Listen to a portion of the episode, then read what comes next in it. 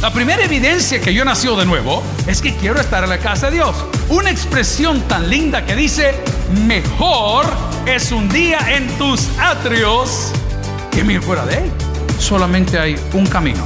Ese camino se llama Jesucristo. Bienvenidos al podcast de Toby Jr. Hoy aprenderemos cómo adorar y compartir lo que Dios nos ha dado. Y el único camino para ser alguien con amor para el prójimo es Jesucristo. Continúa con nosotros y aprendamos sobre las evidencias de un nuevo nacimiento, parte 2. Evidencias de un nuevo nacimiento. ¿Lo puede decir conmigo? Evidencias de un nuevo nacimiento. Amigo y hermano, yo quisiera que usted pueda pensar el día de hoy en algunas evidencias si es que somos salvadoreños. ¿Cuáles son las evidencias que tenemos? Voy a hacerlo más, más corto. ¿Cuál es la evidencia que usted viene de San Miguel? ¿Ah? Vaya usted a saber. ¿Cuál es la evidencia si usted viene de Aguachapán? ¿Ah? ¿Cuál es la evidencia si usted de, de la alianza? ¿Ah? ok, son evidencias de pertenecer a algo o a alguien. Eso es muy importante. Hay evidencias internas y evidencias externas. Yo las internas las desconozco, esas las conoce todas Dios. De tal forma que dice que Dios conoce las intenciones del corazón. Ahí estamos bien. Mira, yo te quise regalar y nunca me diste. Eso Dios lo sabrá.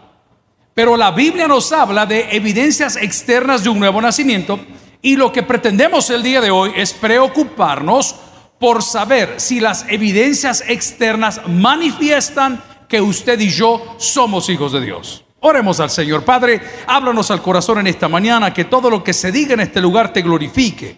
Señor, que toda la honra y toda la gloria sea tuya, pero sobre todo que seamos confrontados, avivados, despertados a entender si hemos nacido de nuevo o no. En Cristo Jesús lo pedimos todo y la iglesia dice, amén. Pueden sentarse amigos y hermanos. Estamos en el Evangelio de Juan capítulo 3. Ese Evangelio es maravilloso y el capítulo 3 es supremamente importante. Dígalo conmigo, supremamente importante encontramos una conversación. Diga conmigo conversación. Ese viene both ways, va de los dos lados. Una cosa es un monólogo, otra es una conversación.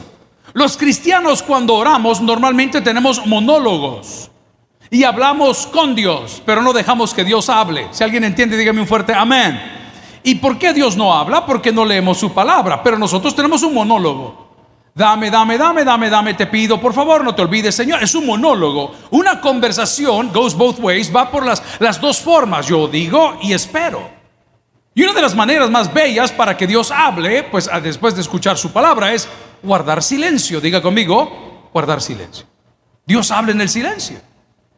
Dios habla en las madrugadas. Yo recuerdo esa expresión de mi pastor general y padre que decía, a mí Dios me habla cuando me estoy rasurando. Amén. Era la manera de él de hablar con Dios. La iglesia está haciendo demasiado bulla y de muy pocos cambios, mucha resonancia, mucha división, muchos puntos de vista.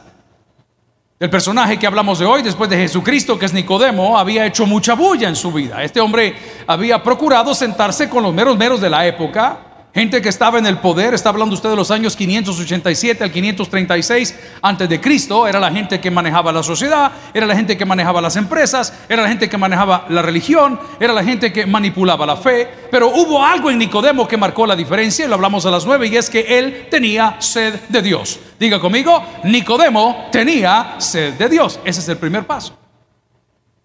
La primera evidencia que yo nació de nuevo es que tengo ganas de estar con Dios. ¿Alguien se ha enamorado alguna vez en este lugar? Hicimos una vez un pacto sagrado que los dos juramos nunca disolver, que yo era para ti. ¿Ah? ¿Y cómo dice? ¿Ah? Golpe como así decía. Ok. Usted cuando esté empilado no quiere ni colgar el teléfono. En la época que las comunicaciones eran diferentes y los teléfonos eran alámbricos, les he contado que tuve un buen amigo, por cierto, pasó a la presencia del Señor el año pasado. Y este hablaba con su novia, que era italiana, por cierto, y me llamaba la atención porque la mamá lo regañaba que amanecía con el teléfono pegado a la oreja. ¿Se, ¿se imagina las cuentas que le pasaba ante él? Dios mío, terrible. Ok, una de las evidencias, quizás la primera, no digo la primordial, evidencia que yo he nacido de nuevo es que quiero estar en la casa de Dios. Voy a hablar de un personaje, David. ¿Cuántos se recuerdan del rey David? Duro, brother. Ese tipo era un duro. Ese tipo le gustaban las buenas mujeres. Ese tipo andaba en la jugada. Ese tipo era guerrero. Era alfa. De tal manera que le dijeron, no vas a poder construir el templo porque sos demasiado cruel. Ha sido derramador de sangre. Un día dijo, ¿cómo quisiera beber de la fuente de las... Y no van los soldados y agarran el agua y mataron a no sé cuál y le dieron de beber. Tipo era alfa. Pero tuvo una cualidad o característica que me hace ver, en mi opinión, que había nacido de nuevo. En el Antiguo Testamento. ¿Y cómo? Una expresión tan linda que dice, mejor es un día en tus atrios que mil fuera de ellos. Aparte de todos los salmos que escribió que cuando estaba en el desierto, en los grandes agüites, porque cuidar ovejas no es algo entretenido. Cuidar ovejas, hermano, es tener un montón de paciencia. Y el cipote estaba peleando contra leones, como contra otras criaturas que estaban ahí en el campo por proteger a las ovejas. Ahí estaba él y, él con su arpa escribía. Entonces, la evidencia de que alguien ha nacido de nuevo, la primera es que tiene deseos de estar en la presencia de Dios. ¿Ok? ¿Cómo puedo estar en la presencia de Dios? Número uno, en oración. Dígalo conmigo, en... Sí, porque aquí estamos reunidos para aprender. Y dice la Biblia que donde hay dos o tres en mi nombre, ahí voy a estar yo. ¿Estamos claros hasta ahí? Pero usted puede estar en la iglesia y no estar en la presencia de Dios. Se lo está diciendo el hijo de un pastor, que si un truán toda mi vida, un pícaro toda mi vida, un pecador toda mi vida, que yo al culto venía porque mi papá era el pastor. Y me metía en la escuela bíblica a escuchar el de las 7, el de las 9, el de las 11, el de las 2, de las 4 y el de las 5 cuando había todavía. Y nos mandaban a servir, y nos mandaban al orfanato, y nos mandaban a ganar almas, y andamos en la cafetería. Me recuerdo con ahora son pastores grandes ya, pues, pero andamos jugando. yo estaba en la iglesia, pero no estaba en la presencia del Señor. Porque la gente que viene, no voy a criticarlo, solo estoy tratando de ilustrar algo. La gente que viene a servir no viene a estar en la presencia del Señor, vienen a servir. Es curioso, ¿va? Yo tengo un montón de criaturas preciosas que me ayudan ahí en la escuela bíblica, grandes, mayores, chiquitos, eh, gente ya tercera edad, y vienen con su uniforme y no le van a fallar. Este es el día de mi servicio, pero un culto, ¿no se lo oyen? No, no, ellos vienen a servir. Gente afanada. Vamos a la Taber Caravana. Ahí andan bailando. Yo no sé por qué la Taber Caravana solo para el puerto agarra. A ver que venden concha esto. Nunca los he visto en el centro de San Salvador. Todos van para el puerto. Allá ven un montón de carros para el puerto. Como que Baywatch. Y aquí vienen las hermanas, ¿verdad? Porque el uniforme, todas rubias. Todas rubias, ¿verdad? Y todas van a hacer el mismo baile. Chay, chara, pa, pa, pa. Usted puede estar en la caravana y no estar en la presencia del Señor. ¿Y usted por qué me critica? Yo solo estoy exponiendo la palabra porque me la estoy predicando a mí primero, al burro. Y la Biblia dice, por sus frutos los conoceréis. Entonces el día de hoy, gloria a Dios, la primera evidencia es que deseo estar en la presencia de Dios. ¿Y cómo puedo estar en la presencia del Señor? La manera más fácil es la oración. Si tú hablas con Dios, las cosas cambiarán. Orando, la oración. En la oración yo puedo estar con el Señor. Tengo un buen amigo, me manda los videos ahorita, está manejando creo que rumbo a New York. Y, del camión, del tráiler, y va sintonizando el canal y, lleva la Biblia abierta como que estuviera en el sermón y, viene de Houston y va para no sé dónde y pone por acá. Pues el hombre anda del camión, pero anda en la presencia del Señor. Y dice la palabra, clama a mí y yo te responderé. Eso es lo lindo del Dios que tenemos, que le escucha toda oración. Y es tan lindo el Señor que no me toma en cuenta ni mis faltas, ni mis pecados, ni mi pasado, ni mi anoche, ni mi anoche. Es lo que quieres escuchar tu voz. Para nosotros que somos padres de familia no hay nada más lindo que escuchar que sus hijos le digan, papi, ya no hay conflict. Papi, se acabó el gas. Papi, mi mami no me quiere dar desayuno. 34 años tiene el joven. terrible. Es de los ninis. ¿eh? Ni avanza, ni deja, ni nada. Él es nini. La oración. Mire qué lindo es poder estar en la oración. Y una cosa dice la palabra, que la oración de fe tiene poder. Dígalo conmigo, la oración de fe tiene poder. Elías oró y fuego cayó. Oró Josué. Vaya. Si nos ponemos a orar, este mundo, it's gonna rock, va a temblar. Estar en la presencia del Señor Es una de las evidencias que tú has nacido de nuevo. Ahora hagamos el ejercicio. ¿Tengo ganas yo de orar? Ay, estoy tan ocupado, tengo tantas cosas por hacer. Es que usted no tiene ni idea cómo ha sido mi día. Uno de los padres de la iglesia, los mejores teólogos de todos los tiempos, reformadores natos de toda la vida, dijo, estoy tan ocupado el día de hoy que voy a pasar las primeras ocho horas orando. Hey, hermano, hay varones en la casa de Dios. Seamos honestos, por favor. Pero cuando eran varones, varones, hoy no se sabe porque hay como diésel, biodiesel, diésel plus, turbo, team, no sé, a ver qué pasa. Pero bueno, cuando un alfa estaba enamorado, Usted iba a cambiar unos 50 de monedas de 25 para echarle al teléfono 30 minutos parado en la colonia, hermano. Y no le importa, le voy a contar algo que si lo llegan a repetir, Dios se lo va a demandar a todos. Amén.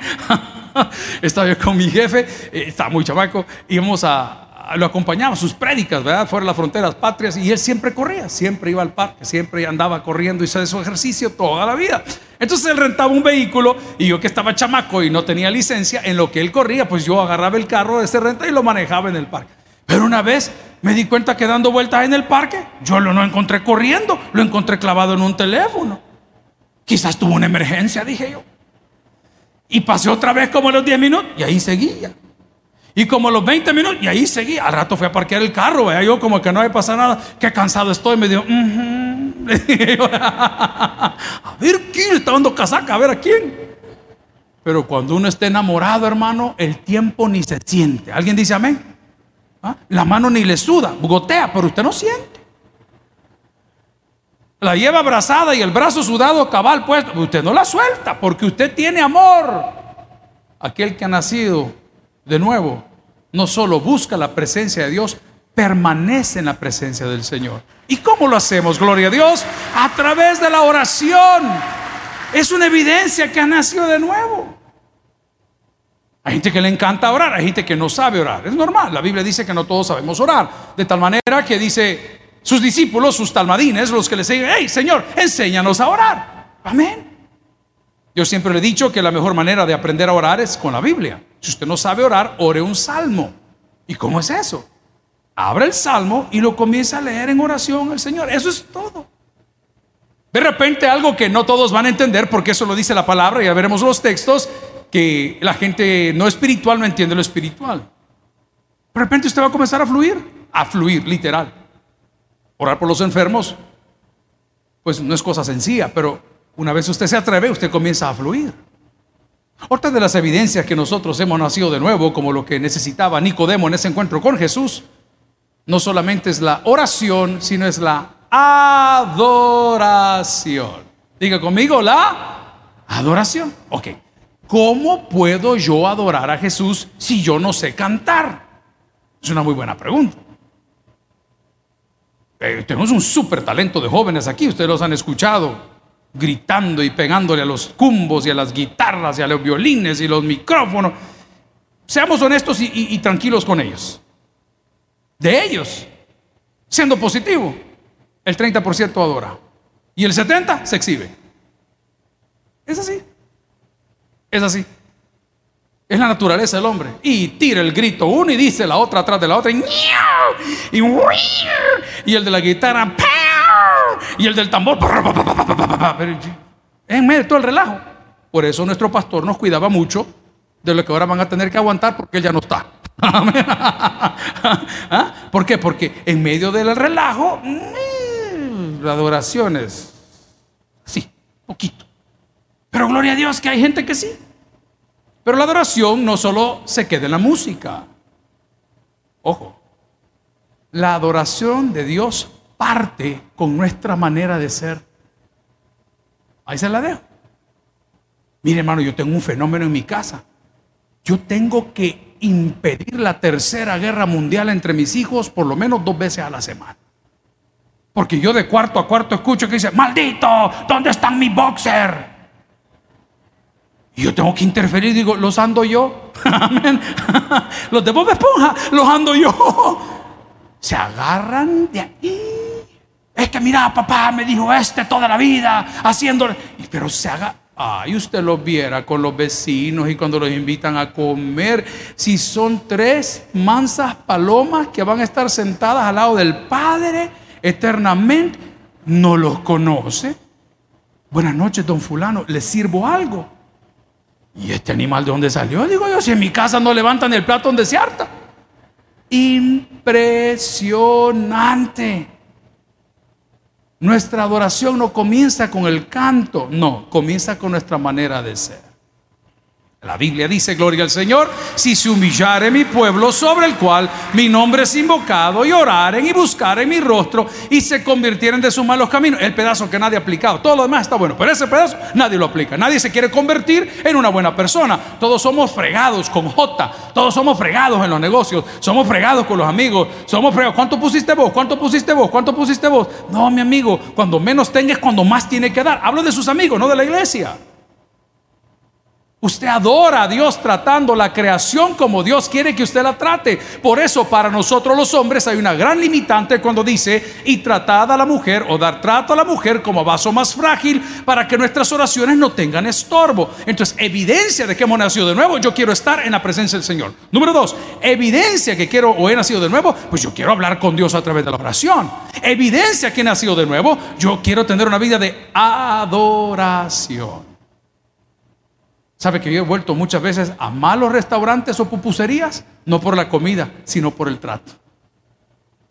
Toda la vida. A mí me encantan las hermanas que tienen esa habilidad porque yo no sé si solo los salvadoreños somos así, pero el salvadoreño es muy dado. Usted llega al mercado y cuando llega al mercado usted está escuchando cosas que ni en su casa le dicen, adiós cosita rica. Ay, hasta escalofrío le da uno. ¿Ah? Y la señora cuando uno voltea, estoy hablando de los tomates, señor.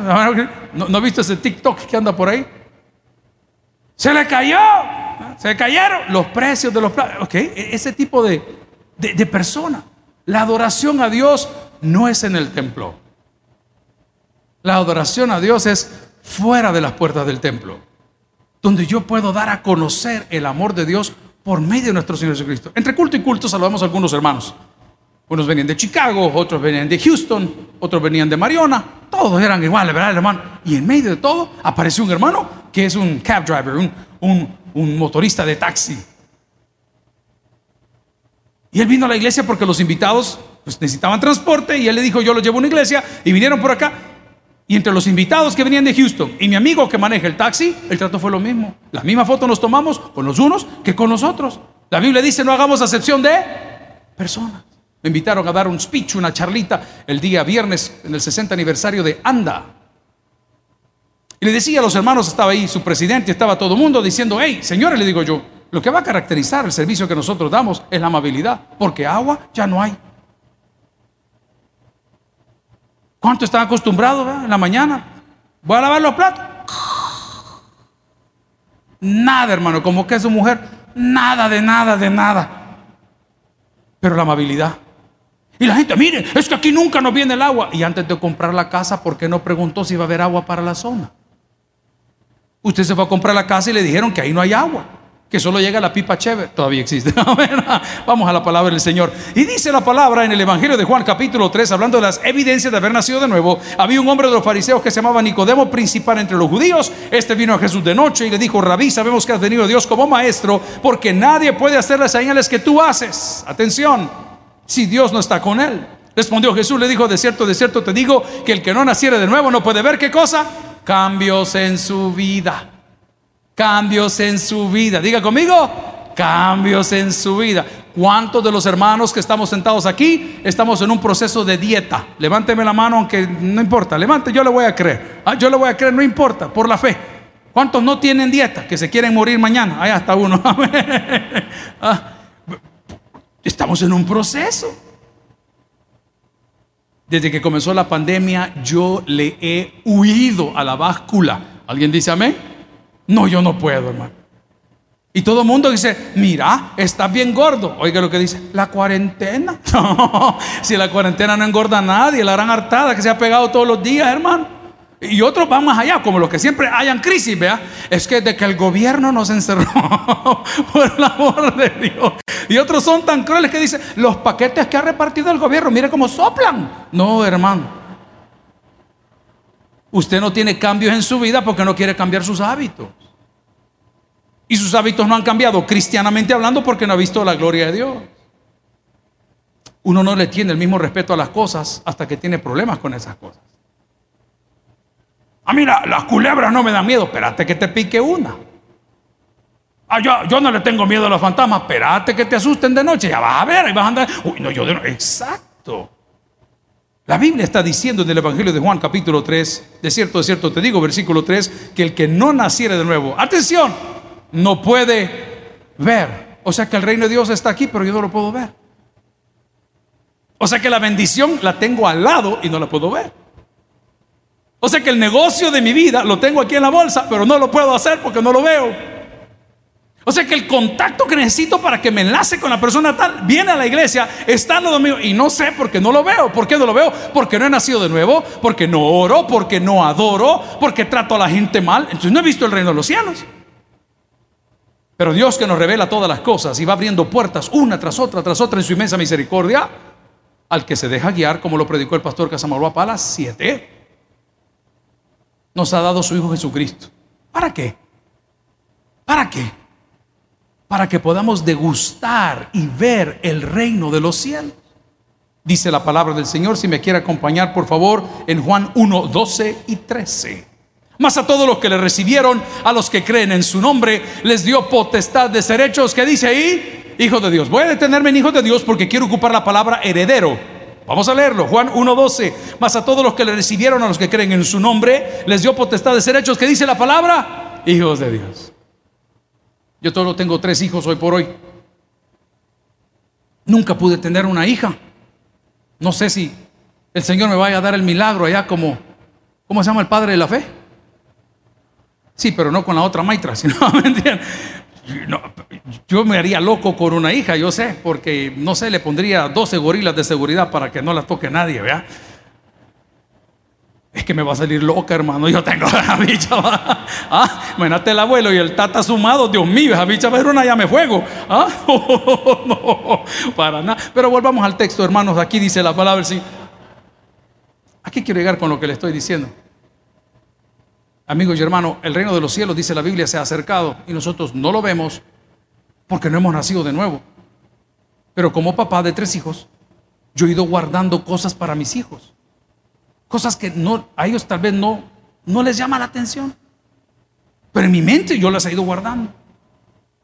Y siempre digo, vaya, cuando, cuando yo me vaya y puedan ellos heredar y, me digan, vaya, aquí me dejó mi papi esas cosas que guardó para mí, el ombligo cuando nació, un lado negro, los tres primeros dientes, el primer colocho que le cortaron al niño, Y como las mamás son tan románticas, por lo menos el primer pan perusado, aquí lo tengo, mire, disecado de muchachito, mire. ¿Ah? Yo he guardado cosas para mis hijos. Yo soy humano, un desgraciado pecador. No tienes idea cuántas cosas Dios ha guardado para sus hijos. No tienes una idea. No tienes una idea.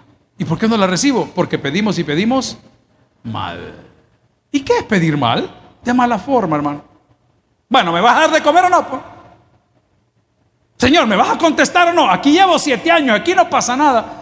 Si las bendiciones de Dios ya están listas, pero Dios te está listando a ti para tener las bendiciones. Entonces la pregunta es, gloria al Señor por ello. La pregunta es, hombre, ¿has visto el reino de Dios?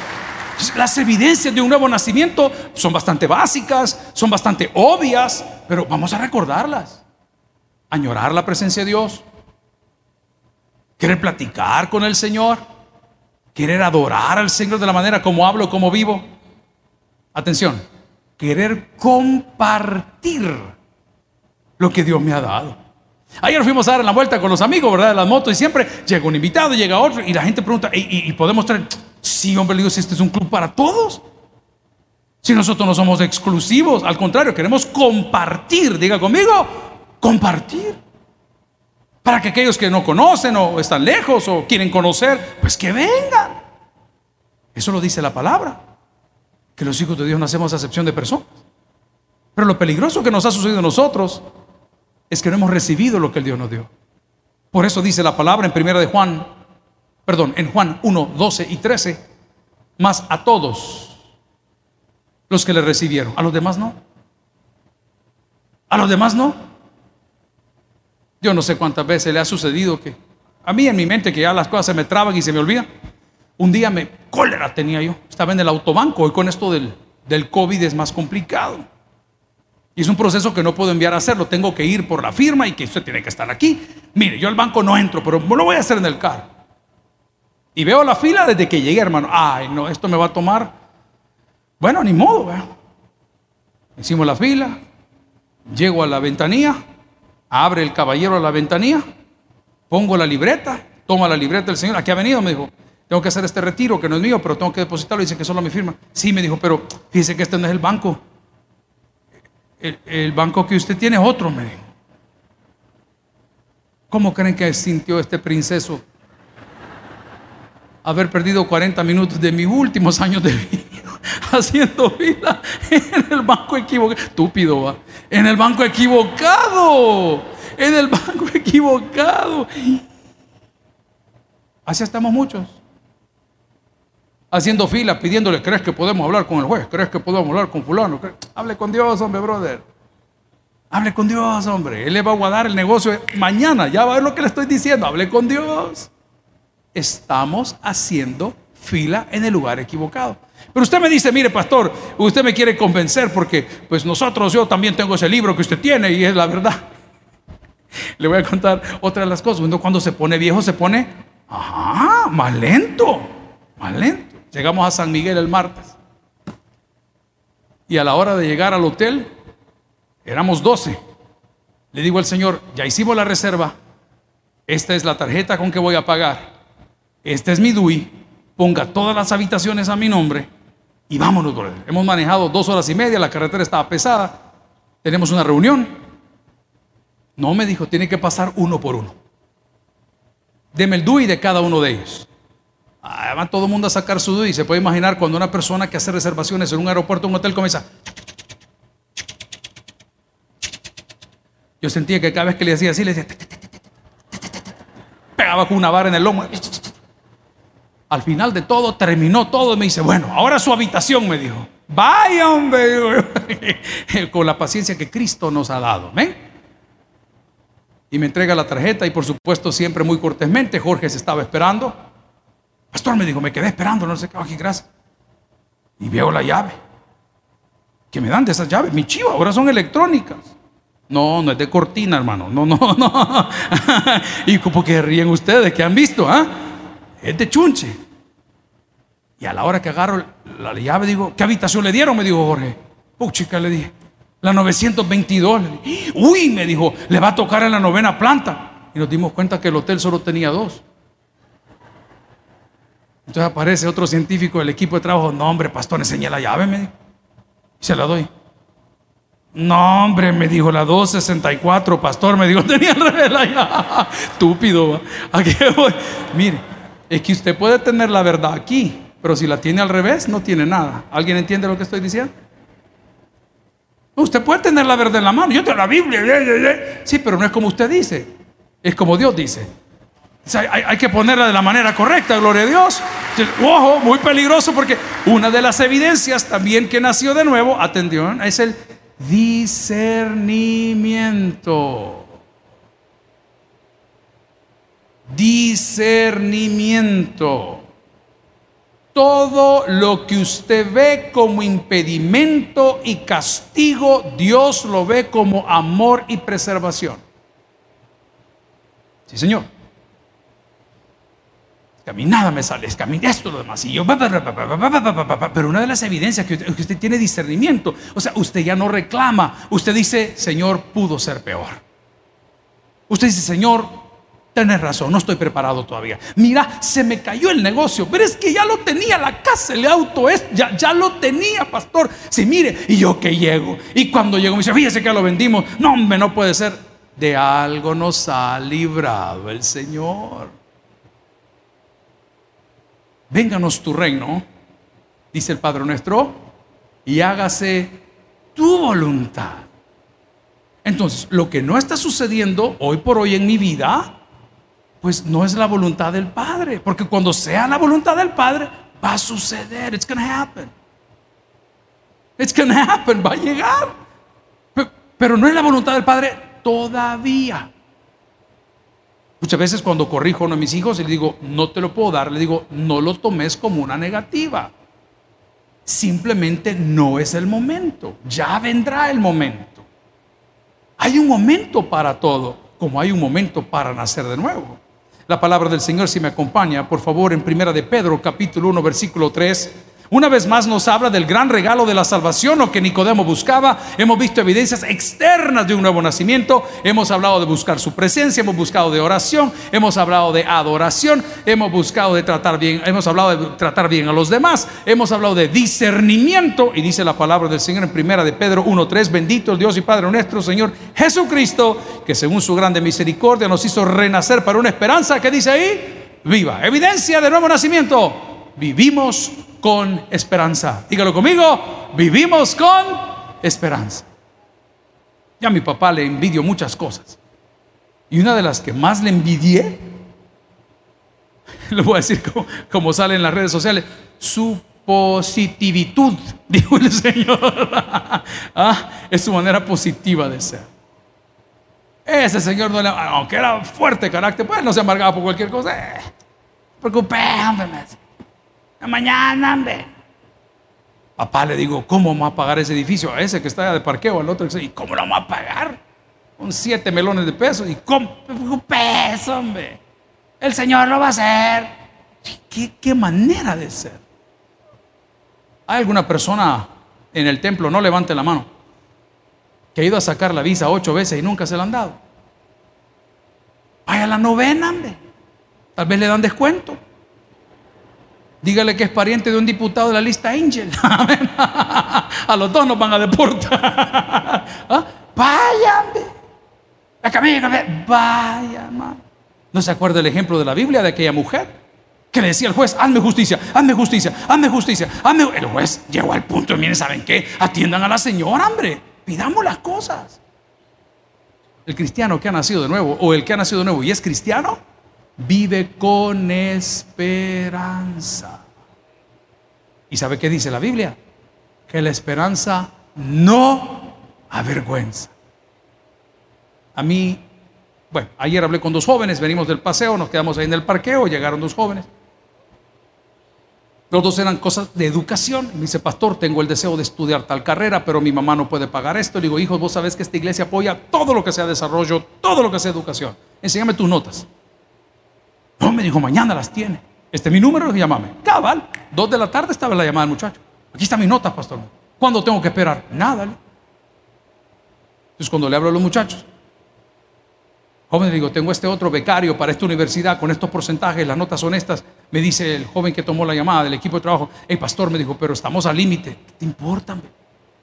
Llama, hombre. Llama. ¿Qué dice la Biblia? Pedir Llama. A mí me enseñaron, yo soy cobrador de naturaleza, así era mi trabajo desde que tengo 14 años. Anda, me decía el patrón, no me van a... Anda, hijo. Y pagaban. Un cristiano que ha nacido de nuevo, a pesar de que las cosas estén bravas, un cristiano vive con esperanza. Vean lo que dice la Biblia, se lo quiero leer una vez más. Primero de Pedro 1.3, bendito el Padre de nuestro Señor Jesucristo que según su grande misericordia nos hizo renacer para una esperanza viva. Una esperanza que dice viva. ¿Y que dice la segunda parte? Por la resurrección de nuestro Señor Jesucristo. ¿De dónde? De los muertos. Mire cómo está pegando las dos imágenes. Esperanza y resurrección. Si no, los discípulos se fueron, pues. Si no, todo el mundo, ay, mataron al Señor, crucificaron al Señor. Y dice la palabra, y se les había olvidado lo que Él les había prometido, que resucitaría. No andaba muerto, decían por ahí o no estaba muerto, andaba de parranda.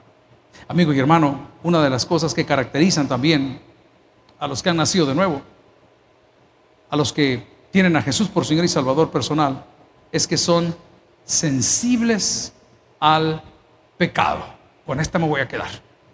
Son sensibles al pecado. A ver, no nos vamos a bañar en santidad, que es ser apartado, pero son sensibles al pecado. ¿Cuida usted su vida del pecado? ¿O le vale el sorbete? ¿Es usted de los que se descose? O sea, descosidas fuertes. ¡Ah! Sensibilidad al pecado.